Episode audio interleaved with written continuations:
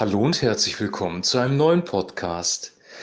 Ja, wir haben gestern in der Geschichte von dem reichen Jüngling gehört, dass der reiche Jüngling gebunden war an die Macht des Geldes und dass er letzten Endes nicht in die Nachfolge Jesu Christi gekommen ist, weil das der Stolperstein in seinem Leben war. Er hat ja alle Gebote gehalten, er hat seine Eltern geehrt, er hat die Ehe geehrt, er hat nicht gelogen, nicht betrogen. Er war eigentlich ja ein sehr heiliger Mann, hat einen sehr reinen Lebensstil gelebt, aber sein Herz hing an seinen materiellen Gütern.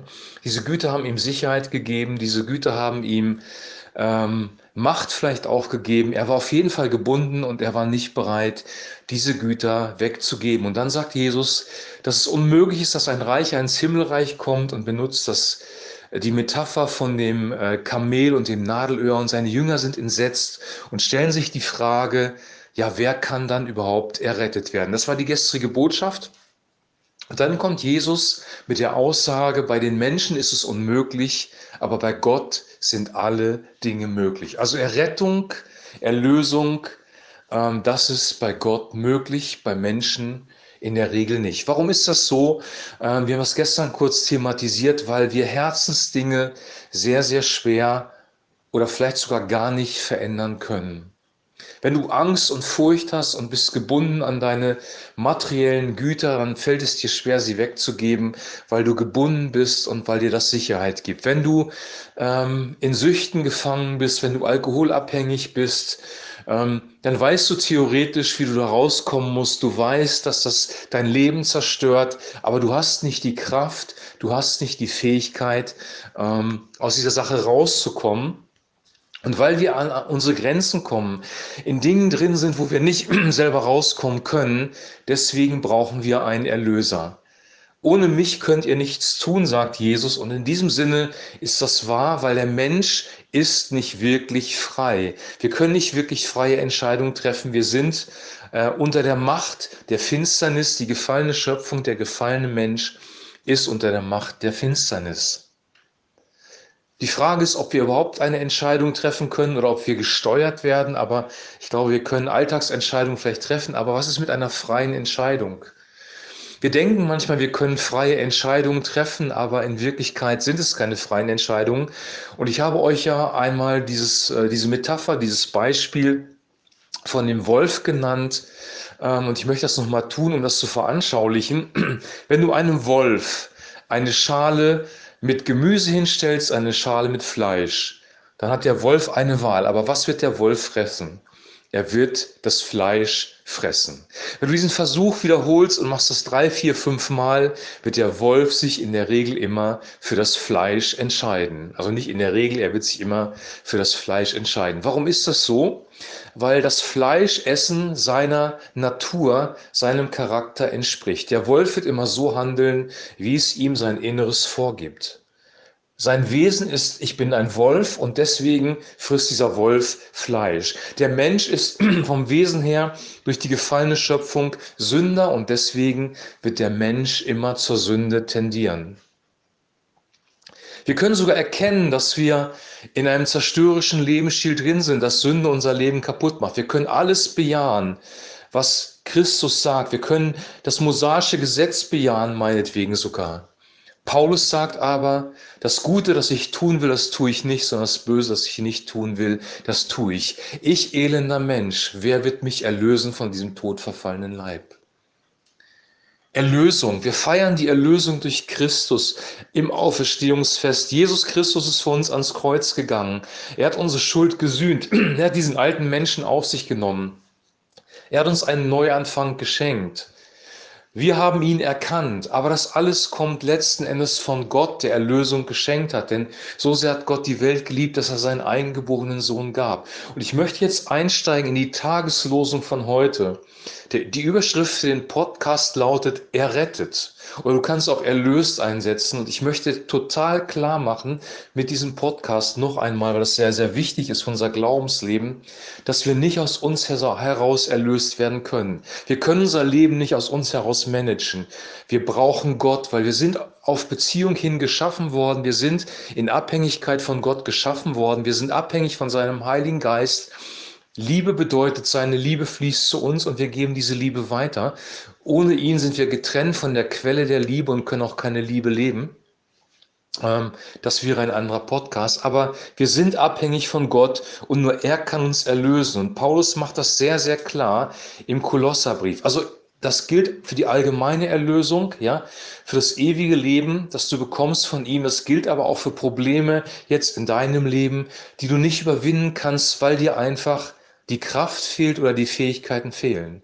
Der Mensch ist nicht fähig, sein Leben selber ähm, zu kontrollieren und sein Leben zu erlösen. Und deswegen brauchen wir den Erlöser. Und Paulus drückt das im Kolosserbrief, und das ist die heutige Tageslosung, Kolosser 1, Vers 13 aus. Er hat uns errettet von der Macht der Finsternis und hat uns versetzt in das Reich seines lieben Sohnes. Er hat uns errettet von der Macht der Finsternis und hat uns versetzt in das Reich seines lieben Sohnes. Eine Bibelstelle, ein Vers, aber der drückt sehr, sehr viel aus. Und ich möchte durch diesen Vers mit euch gehen, weil da viele Aspekte drin sind, die für uns wichtig sind. Also der erste Punkt ist, er hat uns errettet. Wer ist er? Gott. Gott hat uns errettet. Er hat uns errettet. Erste wichtige Botschaft. Nicht wir haben uns errettet, nicht wir haben uns für Christus entschieden, sondern Christus hat sich für uns entschieden. Nicht wir haben unser Leben erlöst, nicht wir sind selbstgerecht, sondern wir bekommen die Gerechtigkeit Jesu. Also er hat uns errettet. Jetzt kommt ja die Frage, wovon errettet oder erlöst. Erlöst heißt ja losgekauft.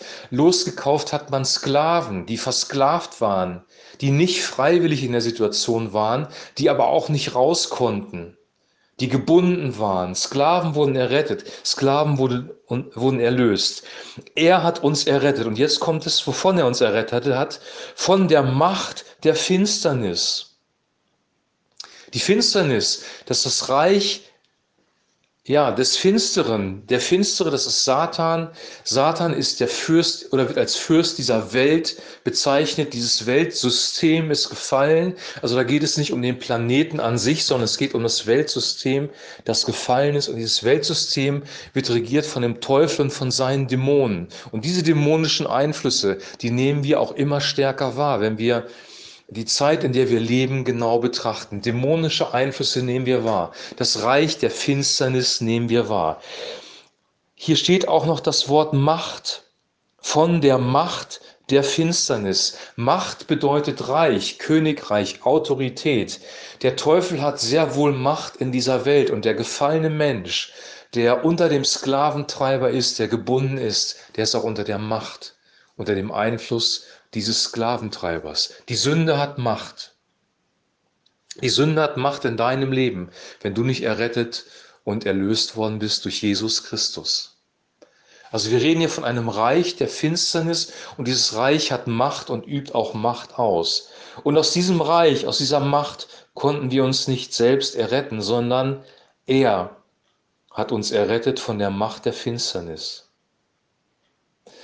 Was passiert dann? Wir wurden rausgerissen aus dem Reich der Finsternis, aber sind wir dann irgendwie in einem neutralen Raum? Sind wir in einem Vakuum? Wenn wir in einem Vakuum wären, würde das Reich der Finsternis, die Macht der Finsternis wieder Zugriff nehmen auf uns und wir wären sehr schnell wieder in der Knechtschaft. Es nützt dir nichts, wenn du von dem Sklaventreiber befreit bist, aber die Armeen des Sklaventreibers sind um dich rum und der Sklaventreiber hat immer noch Macht, dich wieder zu knechten. Die Befreiung an sich würde uns nichts nützen, wenn wir nicht zu etwas befreit werden würden. Und befreit sind wir auch zu etwas, nämlich, jetzt kommt der nächste Teil, und hat uns versetzt in das Reich seines lieben Sohnes. Gott hat uns nicht nur herausgerissen aus der Macht und dem Reich der Finsternis, sondern uns versetzt in das Reich seines Sohnes. Jesus ist der wahre König, sein Reich ist viel größer.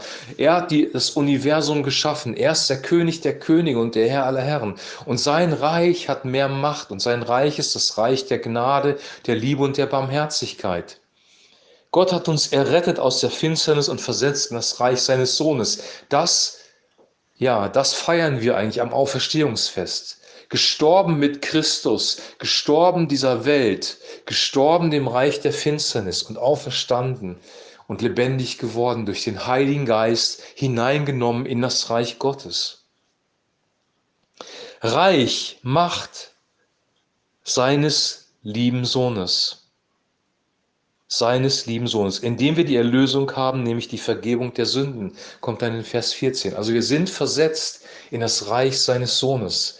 Paulus sagt an einer anderen Stelle nochmal sehr, sehr klar, die Sünde wird nicht herrschen können über euch, denn ihr seid nicht mehr unter dem Gesetz, sondern unter der Gnade. Das Gesetz, das mosaische Gesetz war für diese Welt bestimmt, hat das Leben in dieser Welt geregelt, hat den Menschen ihre Sünden aufgezeigt, hat den Menschen aufgezeigt, wie sie eigentlich leben sollen. Aber das mosaische Gesetz hat nicht die Kraft gegeben, das auch zu tun, weil die Kraft kommt aus einem Reich, aus einem Königreich, von einem König. Christus sagt, wir sollen wie die Reben am Weinstock sein, dann fließt der Heilige Geist zu uns. Wir sind versetzt in sein Königreich. Wenn wir mit ihm leben, wenn wir mit ihm verbunden sind, fließt Kraft von ihm zu uns. Wir sind unter der Gnade und die Sünde hat keine Macht mehr bei uns. Denk darüber nach, was das für dich bedeutet.